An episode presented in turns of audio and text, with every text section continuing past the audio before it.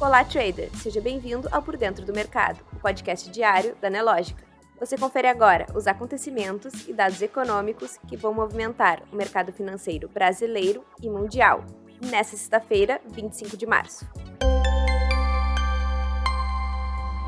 No Summit Abrainc 2022, o presidente da Caixa Econômica Federal, Pedro Guimarães, anunciou a redução da taxa de juros no crédito imobiliário, que entra em vigor no dia 28 de março. A nova taxa será de 2,8% a 3,5% por ano, mais a taxa referencial e o rendimento da poupança, que representa uma queda de 0,15 ponto percentual. No mesmo evento, Paulo Guedes prometeu reduzir o IPI em 33%. Para completar, o ministro da Economia falou sobre a reforma tributária, que deve ocorrer no segundo semestre, apesar da tradição de não colocar em pauta reformas em anos eleitorais os estados aprovaram um valor fixo de R$ 1,006 para o ICMS do diesel e confirmaram o congelamento para combustíveis.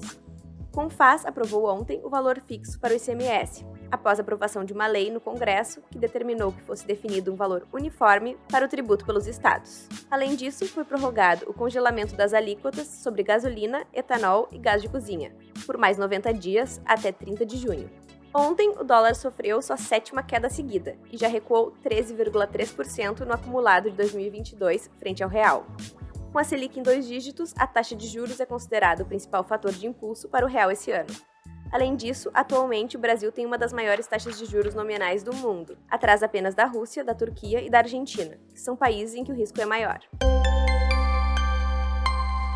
Nos países da América Latina, o crescimento do PIB em 2021 é o destaque. O PIB da Argentina cresceu 10,3%, foi a primeira vez que o PIB aumentou após três anos. Além disso, foi o melhor desempenho desde 2004. Já no Chile, o PIB teve um crescimento recorde de 11,7% em 2021. Esse foi o melhor resultado desde que os dados começaram a ser divulgados pelo Banco Central do país em 1961.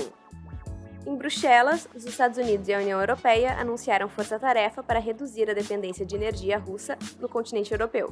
Os Estados Unidos e a Comissão Europeia para a Segurança Energética divulgaram uma declaração em conjunto afirmando que estão empenhados em reduzir a dependência da Europa da energia russa.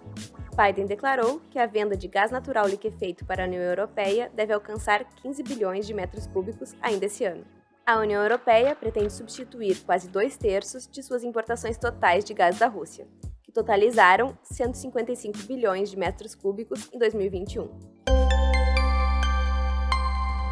No mercado financeiro, às 10h12, o Ibovespa ganhava 0,4%, aos 119.532 pontos. Em Nova York, os índices futuros registram sinais positivos. O SP 500 tem alta de 0,17%, o Nasdaq opera em leve alta de 0,02%, enquanto o Dow Jones sobe 0,16%. Por volta das 10 horas, o dólar comercial caía 0,93%, a R$ 4,78. Já o Bitcoin está em alta, aos 44.936 dólares.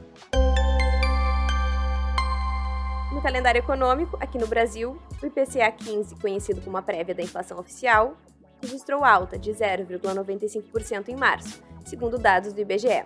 Essa foi a maior variação para o mês de março desde 2015. Em 12 meses, o IPCA 15 soma uma alta de 10,79%. A FGV divulgou hoje de manhã o Índice de Confiança ao Consumidor.